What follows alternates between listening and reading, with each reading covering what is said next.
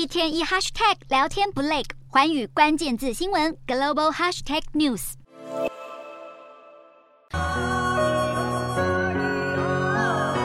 抒情风格的歌曲搭配阿美族的老人饮酒歌，听起来很温馨，但画面却是搭配解放军机肉台和航空母舰演训的画面，并配上一些台湾知名景点。解放军东部战区趁着过年家庭团圆前，发布了这支战训 MV。MV 结尾更是出现台北一零一，并再次使用老人饮酒歌。事实上，东部战区在二零一九年就曾发过《我的战鹰绕着宝岛飞》的 MV，时间点同样是过年前使用的画面，虽然不同，但一样出现了台北一零一。甚至还故意让空降兵的徽章入境，暗示意味浓厚。随着中国军演越来越频繁，十号又有四艘海警船相继闯入钓鱼台列屿海域，快两小时，种种挑衅行为让美国众议院十号终于一致以三百六十五票赞成、六十五票反对，通过成立美国与中国共产党战略竞争特别委员会。结合两党势力反击中国共产党的侵略。另外，美日也将在十一号在华府举行二加二安全咨商会议。五角大厦发言人赖德特别点出，中国会是讨论焦点。随着台海紧张局势不断升温，美国智库战略暨国际研究中心 （CSIS） 进行了二十四次兵棋推演，